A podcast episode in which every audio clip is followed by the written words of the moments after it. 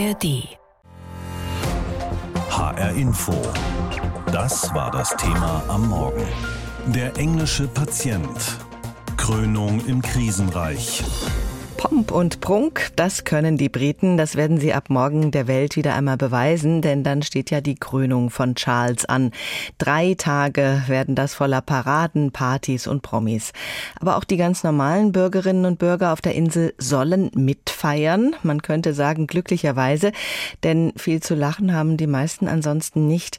Ihr Alltag ist knüppelhart. Wenn sie noch nicht in die Armut abgestürzt sind, dann stehen sie oft kurz davor. Die Wirtschaft liegt am am Boden. Woher kommt die britische Misere? Darüber habe ich gesprochen mit Andrew Lee. Er ist britisch-deutscher Wirtschaftswissenschaftler an der Dualen Hochschule Baden-Württemberg in Karlsruhe. Und ich habe ihn gefragt, was sind denn die Ursachen für den desolaten Zustand des Landes aktuell? Ja, wie so oft, eigentlich ist es sehr vielfältig. Da kann man jetzt nicht unbedingt sagen, das hat mit dem einen Faktor zu tun. Ähm, wenn man jetzt die letzten 13 Jahre anschaut, äh, unter den Konservativen wurde sehr viel an vielen Stellen gespart. Dann Sozialleistungen im Gesundheitssystem, das war eigentlich der Ursprung. Und dann kommt natürlich obendrein der Brexit, diese ganze Misere nicht verursacht hat, aber doch verschärft hat, Gemüseknappheit beispielsweise. Und dann kommt natürlich noch obendrauf die Inflation und die drei zusammen, das führt natürlich dazu, dass sehr viele Leute äh, im Niedriglohnsektor, die Sozialleistungen beziehen, sehr, sehr damit zu kämpfen haben. Ein Teil Ihrer Familie lebt auf der Insel. Sie sind auch immer wieder zu Besuch in Großbritannien. Wie erleben Sie Ihr Land? Wie würden Sie den Zustand beschreiben mit dem Blick von außen? Polarisiert. Ähm, jetzt gerade in Bezug auf politische Meinung, gesellschaftliche Meinung. Das fing auch ganz klar mit dem Brexit an. Entweder war man für Brexit oder gegen Brexit. Und wenn man für Brexit war, wurde man in eine bestimmte Ecke gestellt. Und wenn man gegen Brexit war, in eine andere Ecke. Das sieht man in verschiedenen Ländern ja auch. Da ist jetzt Großbritannien nicht alleine. Hm. Jetzt wird vor allem über Kulturkämpfe polarisiert. Also das ist jetzt so die gesellschaftliche Seite. Und dann die wirtschaftliche Seite sehe ich aber ebenfalls ein zweigeteiltes Land zwischen einerseits Regionen, also ich denke jetzt im äh, Südosten, um London herum und eigentlich fast der Rest des Landes, aber auch innerhalb der Regionen die einzelnen Städte. Wie kommt das, dass äh, teilweise ein Boom da ist und auf der anderen Seite so große Armut und äh, schlechter Zustand von allem Möglichen? Das hat wiederum, glaube ich, mit den 13 Jahren Regierung, die wir hatten, dass die Sozialleistungen beispielsweise gekürzt wurden. Beispielsweise gibt es äh, in Großbritannien Familien, die Sozialleistungen beziehen, erhalten nur Unterhaltungszahlungen für, für zwei Kinder. Also ab das dritte Kind kriegt man gar nichts mehr. Und das ist ein Treiber für Armut in einigen Familien. Das ist jetzt ein Beispiel von einigen, da die Sozialleistungen gekürzt wurden. Gleichzeitig äh, ist Großbritannien sehr London konzentriert. Ähm, das ist wirtschaftlich, politisch, kulturell. Und deswegen hat man eigentlich diese, diese Zweiteilung. Ja? Das einerseits dieses zentrisch, dann London-zentrisch und das wurde dann ein bisschen verlagert in den anderen Städten und dann die äh, einzelnen Provinzen, wenn es einem da nicht gut geht, kommt noch die schlechten Verkehrsanbindungen dazu, dann ist man wirklich auf verlorenen Posten in einiger Hinsicht. Der neue Premierminister ist selbst millionenschwer, das ist Rishi Sunak. Was tut er denn, um das Königreich wieder flott zu machen? Ihm sind seine Hände eigentlich gebunden. Er hat eine konservative Partei, die äh, auch zweigeteilt zwischen traditionellen konservativen Wähler, also eher die wohlhabenderen, die äh, sich eher für wenig Staat einsetzen, für Niedrigsteuer, für Marktwirtschaft aber andererseits auch durch den Brexit, diese, diese Red Wall, die neuen, die dazugekommen sind, äh, unter anderem im Norden von England, die traditionell Labour gewählt haben. Und er hat es dann recht schwer, eigentlich diese zwei Flügel zusammenzuhalten, wie seine Vorgänger ja auch. Das heißt, so diese ganze Debatten um Steuersenkungen hat er eigentlich sofort zwei Flügel. Was er ganz konkret macht, ist beispielsweise, er versucht die Normalisierung der Beziehungen zur EU äh, voranzutreiben. Das war ja sehr toxisch äh, unter Boris Johnson. Unter Liz Truss hatten wir zu wenig äh, Erfahrungswert.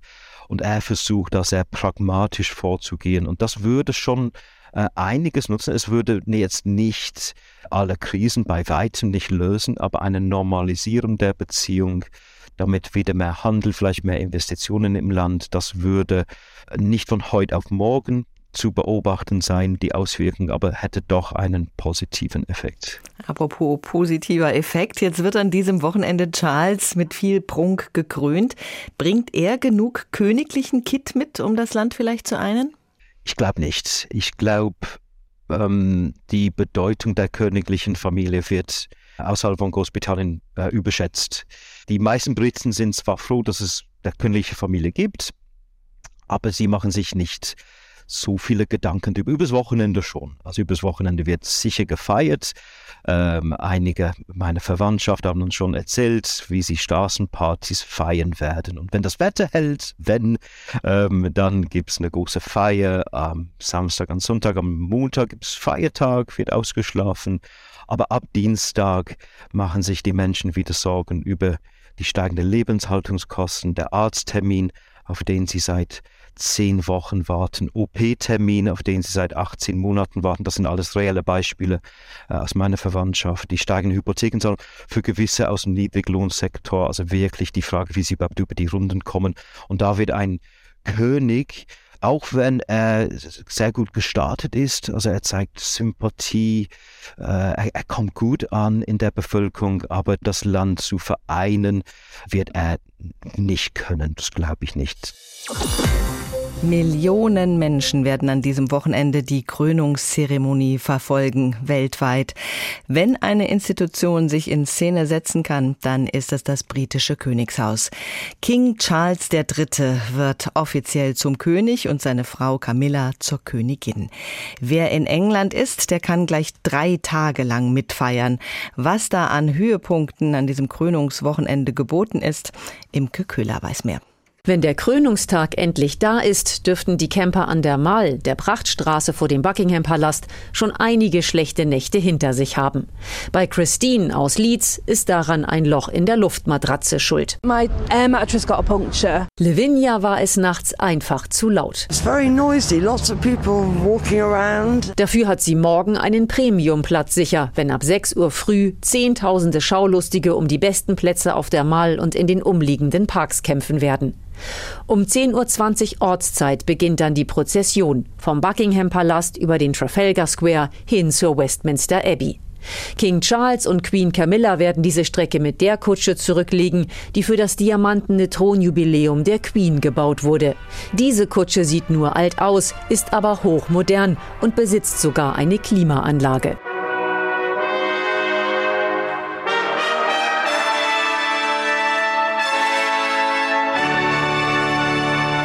Um 11 Uhr Ortszeit beginnt der Krönungsgottesdienst, bei dem zwölf neue Kompositionen zu hören sein werden, darunter auch eine von Musical-Komponist Andrew Lloyd Webber. Für alle, die glauben, während der Krönung die Champions League-Hymne zu hören, Sie sagt nichts über die Fußballbegeisterung von King Charles aus. Die bekannte Melodie ist die Hymne, die Georg Friedrich Händel für die Krönung von Georg II. 1727 komponiert hat. Das heißt, die Krönungshymne war zuerst da. Die Champions League-Hymne, die auf diesem Musikstück basiert, kam erst später. Nach der Krönung kehren Charles und Camilla in der goldenen Kutsche, die als sehr unbequem gilt, zum Buckingham Palast zurück. Fast 4000 Militärangehörige werden an dieser Parade teilnehmen. An der Strecke werden sich auch Monarchiegegner versammeln. Der Sohn der Königin, Tom Parker Bowles, findet das nicht weiter problematisch. Wenn Leute protestieren, ist das eben so. Sie haben das Recht zu protestieren. Wir alle haben das Recht, unterschiedliche Ansichten zu haben. Das trägt zu einem interessanten und zivilisierten Land bei. Mit Spannung wird allerdings erwartet, wie hart die Polizei gegen Demonstrationen Demonstranten vorgeht. Die Regierung hat der Polizei gerade in dieser Woche noch neue Befugnisse gegeben. Um 14.30 Uhr werden Charles und Camilla dann auf dem Balkon des Buckingham Palastes erscheinen, um das Volk zu grüßen und eine Flugparade abzunehmen. Am Sonntag steht das große Big Lunch an. Anlässlich der Krönung sind die Menschen dazu aufgerufen, bei Straßenfesten gemeinsam zu essen und zu feiern. Am Abend wird es im Park von Windsor Castle ein großes Konzert mit Lichtshow geben. Auftreten werden unter anderem Take That, Katy Perry und Lionel Richie, aber auch Star-Pianist Lang Lang. Am Montag dürfen sich die Briten über einen zusätzlichen Feiertag freuen. Er steht unter der Überschrift The Big Help Out und soll das soziale Engagement im Land fördern. Der Erzbischof von Canterbury, Justin Welby, sagte dazu der BBC, Die gesamte Krönung steht im Zeichen des Dienstes und am Montag haben wir die Möglichkeit, egal ob wir schon mal ehrenamtlich gearbeitet haben oder nicht, es einen Tag lang irgendwo auszuprobieren. Jeder kann damit ein Segen fürs Land sein, indem er in seiner Nachbarschaft aushilft. Einige Restaurantbesitzer, Hoteliers und Souvenirhändler reiben sich gerade die Hände. Das sind gute Tage für sie. Wenn Charles morgen offiziell zum König gekrönt wird, dann winken gute Geschäfte. Zumindest wenn man Geschirrhandtücher oder Handarbeitssets verkauft, mit denen man Charles nachstricken kann. Böse Stimmen sagen, wenigstens dort klingeln die Kassen. Der Rest der Insel leidet und viele stecken in einem tiefen Tal der Tränen. Brexit, wilde Streiks, Armut, viele Briten wissen nicht mehr weiter. Ich konnte mit Petra Braun vor der Sendung sprechen. Sie verkauft deutsche Delikatessen in ihrem Geschäft Hansel und Brezel in London. Da gibt's Mohnstreusel, Würste, Schinken oder auch knusprige Brezeln. Frau Braun, wie laufen die Geschäfte? Was merken Sie von der Krise?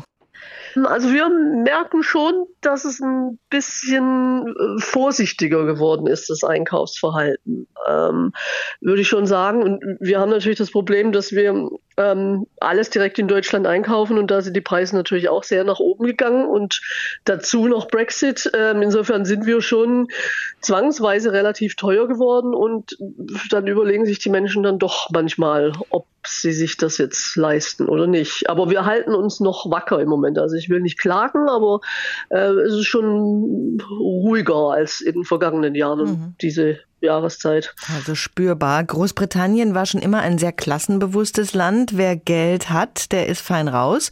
Wer dagegen ein kleines Portemonnaie hat, der ist im wahrsten Sinne des Wortes arm dran. Wie sieht es zum Beispiel für Sie aus, wenn Sie krank würden? Ähm, oh, das ist äh, äh, ja, das ist eine sehr schwierige Situation, klar, weil äh, also wir sind selbstständig, klar, ähm, unsere eigenen äh, Arbeitgeber. Insofern ähm, ist das ohnehin kein Thema, dass wir eine Lohnfortzahlung kriegen hier. Und äh, dadurch, dass wir natürlich auch nichts bezahlen für die Krankenversicherung, ist der NHS natürlich auch nicht so ausgestattet, dass die da was kriegen, wie sie jetzt von der deutschen Krankenversicherung äh, was kriegen, wenn sie eine bestimmte Zeit lang krank sind. Also das heißt, sie müssen sich hier schon irgendwie selber durchschlagen, wenn sie ein Problem haben. Im, im Zweifelsfall am Ende bleibt dann, dass sie irgendwelche Benefits beantragen. Aber ähm, den Gedanken, den lasse ich jetzt mal gar nicht zu, weil ansonsten, wenn Sie sich das ganze Risiko immer klar machen, dass Sie eingehen, hier ähm, zu leben und zu versuchen, was auf die Beine zu stellen, dann fangen sie wahrscheinlich gar nicht erst an. Also insofern bleiben wir jetzt einfach mal gesund. Das soziale Netz ist also sehr grobmaschig. Den Deutschen sagt man nach, dass sie einen Hang zum sich beschweren haben. Wenn Sie das mit den Briten vergleichen, bleiben die eher so in einem Keep calm und carry on? Ja, also äh, absolut. Ähm, das ist wirklich bemerkenswert und ähm, ja, mich hat das schon oft geärgert in den letzten Jahren, das muss ich sagen, ne? weil wir ja auch unmittelbar durch Brexit ähm, sehr negativ beeinflusst wurden und, und man das Gefühl hat, die Leute hier, die nehmen das tatsächlich hin, dass sie einfach auch belogen wurden, ganz knallhart. Ähm, und äh, das schluckt man dann halt runter und ähm, spricht da nicht weiter äh, drüber.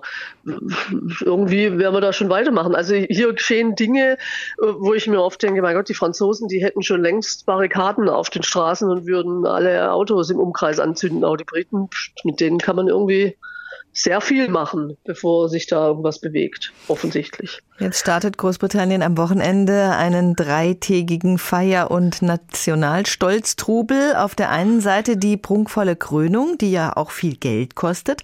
Auf der anderen Seite die Normalbürger, die ihre Stromrechnung nicht mehr zahlen können. Wie geht die Nation um mit diesem harten Kontrast? Ja, es ähm, kommt jetzt natürlich ganz drauf an, ähm, welche Zeitungen Sie lesen und generell, ob Sie eher konservativ eingestellt sind oder nicht. Also da gehen die Meinungen schon wirklich sehr auseinander. Also ich habe jetzt hier so im Umfeld jetzt nicht unbedingt Leute, die sich wahnsinnig auf die Krönung freuen, sondern ja, also eher Menschen, die auch sagen, es ist eigentlich schon ein, ein, ganz schönes Ding, jetzt an die 100 Millionen Pfund auszugeben für so ein Fest, während äh, für andere Dinge, die wirklich wichtig sind, eben wie zum Beispiel den National Health Service, dann kein Geld übrig zu haben. Das ist schon eigentlich eine ganz schöne Zumutung und äh, ich persönlich empfinde das schon auch als ganz schön gewagt.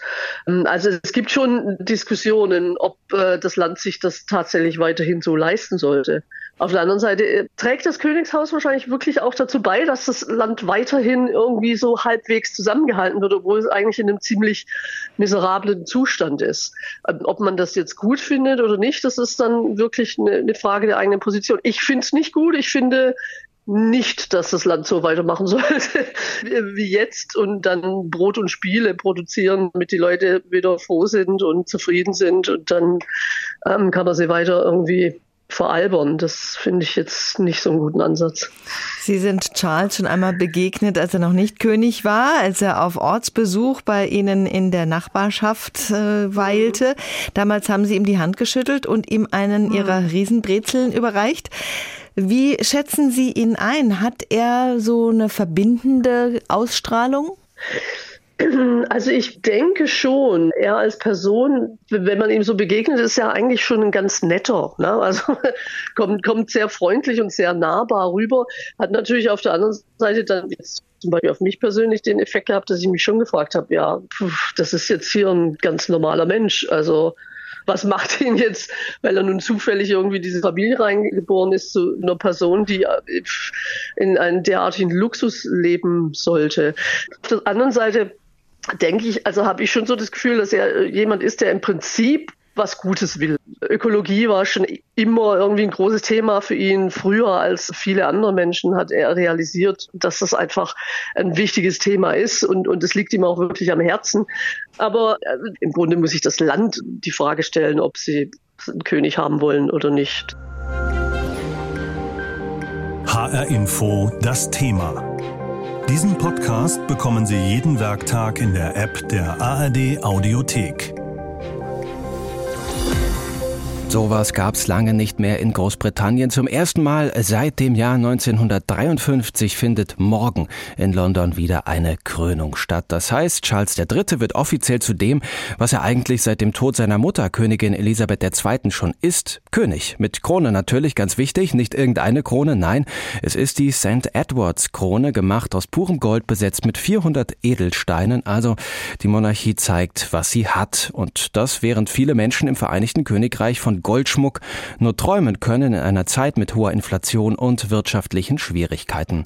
Gabi Biesinger ist unsere Korrespondentin in London. Trägt das britische Königshaus dieser aktuellen Lage da irgendwie Rechnung, dass es vielen Menschen im Land finanziell gar nicht gut geht oder gibt man da in Sachen Prunk und Protz, wie soll ich sagen, trotzdem Vollgas? Naja, also die Krönung ist schon ein wenig kleiner und bescheidener als die vor 70 Jahren. Damals wurden, ich sage mal, 8000 Menschen in die Westminster Abbey gequetscht. Diesmal sind es nur rund 2000 Gäste. Das ist so ein bisschen das Motto es kleiner machen. Und auch was die Kronen zum Beispiel angeht, bisher wurde für jede Krönung eine neue Krone hergestellt. Darauf hat Charles auch verzichtet. Es gibt keine neuen Krönungsstühle, also es wird recycelt. Kronen, Throne und auch die Roben. Dass es in Großbritannien auch Gegner der Monarchie gibt, das ist ja nichts Neues. Der Tod von Königin Elisabeth II. und jetzt die Krönung von Charles III. hat natürlich auch die Diskussionen über die Rolle der Krone nochmal neu entfacht. Wie wollen sich denn die Kritiker da morgen bemerkbar machen? Also es gibt die Ankündigung, dass eben Vertreter der Initiative Republic, die auch wesentlich lauter und hörbarer geworden sind nach dem Tod der Königin, auch auftauchen werden rund um die Westminster Abbey. Sie wollen sich am Trafalgar Square an der Statue von Charles I., also einem der Vorgänger von Charles, treffen mhm. und ihrem Protest Luft machen. Die Frage ist, wie das ausgeht, weil nämlich die britische Regierung ausgerechnet in dieser Woche noch die Zugriffsrechte der Polizei erweitert hat, was Proteste und Störungen angeht. Und ich war selber auf einer Pressekonferenz der Polizei, die nicht sagen wollten, ob jetzt das Hochhalten eines Schildes an der Prozession Not My King, nicht mein König schon reicht, ob es Rufe, Lärm, was man machen muss, um quasi entfernt zu werden. Also da ist auch so eine Drohkulisse aufgebaut worden, dass man keine unschönen Bilder produziert. Wie weit geht denn diese Kritik? Ist das tatsächlich denkbar, dass Charles in den kommenden Jahren da massiver Gegenwind entgegenkommt und dass sich die Rolle der Monarchie da tatsächlich massiv verändert? Also Charles ist schon dabei, die Rolle der Monarchie zu verändern und das muss er auch tun, wenn sie überhaupt Bestand haben soll und dies nicht die letzte Krönung gewesen sein soll. Diese Gruppe Republic zum Beispiel, das ist jetzt nicht, dass da die halbe Bevölkerung hintersteht, aber das Interesse an der Monarchie an sich nimmt ab und vor allen Dingen auch bei jungen Leuten sind die Zustimmungswerte, dass das immer so weitergehen soll, immer geringer. Und Charles versucht auch ein praktischer König zu sein. Also zum Beispiel seine erste Weihnachtsansprache, da hat er Bilder von Lebensmitteltafeln gezeigt. Und das wäre etwas, was die Queen nicht gemacht hätte, dass sie auch den Finger in die Wunde legt der sozialen Probleme des Landes. Charles möchte sich da engagieren und das muss man eben gucken, wie ihm das gelingt. Drehen wir zum Schluss den Spieß nochmal um. Kann aus deiner Sicht so ein großes Event, diese Krönung, morgen auch dazu beitragen, dass das einen positiven Effekt hat und dass das die Bevölkerung auch ein Stück weit ein? Viele Zehntausende freuen sich ja auf diese Krönung. Es wird gefeiert werden und mein Eindruck ist auch so ein bisschen, die Leute sehen das so wie einen Nationalfeiertag auch in anderen Ländern. Da gibt es Nachbarschaftsfeste, da kommt man zusammen und da muss gar nicht unbedingt die Krönung im Mittelpunkt stehen. Umfragen haben gezeigt, dass zwei Drittel der Briten sagen, das würde sie nicht so sonderlich interessieren. Mhm. Aber das lange Wochenende mit dem Feiertag, das nehmen gerne viele mit. Unterschiede in der Gesellschaft, die gibt es eigentlich in allen Ländern, aber sie sind nicht immer gleich groß. In Großbritannien hat es schon immer klare Unterschiede gegeben, kurz gesagt Unterschiede zwischen ärmeren und reicheren Menschen finanziell gesehen. In diesen Tagen wird das wieder sehr deutlich, denn was das britische Königshaus auffährt zur Krönung von Charles III., das ist sinnbildlich für den Prunk, der irgendwie auch ein bisschen aus der Zeit gefallen zu sein scheint. Eine Zeit, in der die anhaltend hohen Lebenshaltungskosten viele Haushalte in Großbritannien in eine Krise gestürzt haben. Imke Köhler berichtet.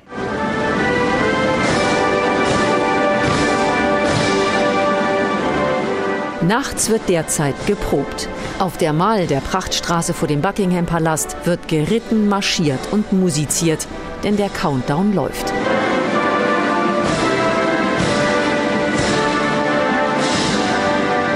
Zur Krönung wird das britische Königshaus seinen ganzen Prunk zur Schau stellen. Goldene Kutschen, Juwelen, Throne, edelste Gewänder. Nicht alles gehört den Royals persönlich, aber vieles. Die Zeitung The Guardian hat in einer großen investigativen Recherche den Besitz des Königs nachgespürt und schätzt sein privates Vermögen auf 1,8 Milliarden Pfund. Ländereien, Immobilien, Juwelen, Kunst, Pferde, Autos, Kapitalanlagen, da kommt einiges zusammen. Trotzdem, selbst in dieser Preisklasse hat der König noch jede Menge Gesellschaft. Der Sunday Times Rich List zufolge gibt es aktuell 177 Milliardäre in Großbritannien. Deren Vermögen soll allein zwischen 2020 und 2022 um fast 150 Milliarden Pfund gewachsen sein. Auch der britische Premier zählt zu den reichsten Männern des Landes. Gleichzeitig gehen viele Briten aus Verzweiflung auf die Straße. In zahlreichen Branchen haben die Beschäftigten über Jahre hinweg reale Einkommensverluste hinnehmen müssen. Jetzt kommen sie angesichts der extrem gestiegenen Lebenshaltungskosten nicht mehr klar. Der Monarchiekritiker Graham Smith, der der Kampagnenorganisation Republic vorsteht, findet es inakzeptabel, dass Schätzungen zufolge 100 Millionen Pfund für die Krönung ausgegeben werden. Es gibt viele Beschäftigte im öffentlichen Dienst, die sich abmühen, eine Gehaltserhöhung zu bekommen. Krankenhäuser kämpfen, um über die Runden zu kommen. Schulen kämpfen um Ressourcen für die Kinder. Mit 100 Millionen kommt man da nicht sehr weit, aber sie könnten trotzdem viel Gutes für viele Menschen bewirken. Man könnte das Geld unter anderem für Obdachlose und Arme einsetzen, meint Smith. Stattdessen werde es nun für eine Parade eines Mannes ausgegeben. Gleichzeitig schlägt der Trussell Trust, der mehr als 1200 Tafeln im Land unterstützt, Alarm. Noch nie hat er so viele Lebensmittelpakete ausgegeben wie in den letzten zwölf Monaten. Fast drei Millionen waren es, 37 Prozent mehr als im Jahr davor. Auf die Tafel angewiesen ist auch Sharon, eine Witwe und Mutter in Cardiff. Oh, It's embarrassing. It's degrading on times, but then at the same time, where else could I go? Es ist beschämend, manchmal entwürdigend, sagt sie. Aber wohin sollte ich sonst gehen? Die Betreiberin der Tafel spricht in der BBC über ihre Beobachtung. Es hat eine ziemlich große Veränderung gegeben. Was ich bemerke ist, abgesehen davon, dass mehr Leute kommen, wie viele Menschen kommen, die eine Arbeitsstelle haben. Es könnte jeden von uns erwischen. Der Trussell Trust kritisiert zu niedrige Einkommen und ein Sozialsystem, das seiner Aufgabe nicht gerecht wird. HR Info das Thema. Wer es hört, hat mehr zu sagen.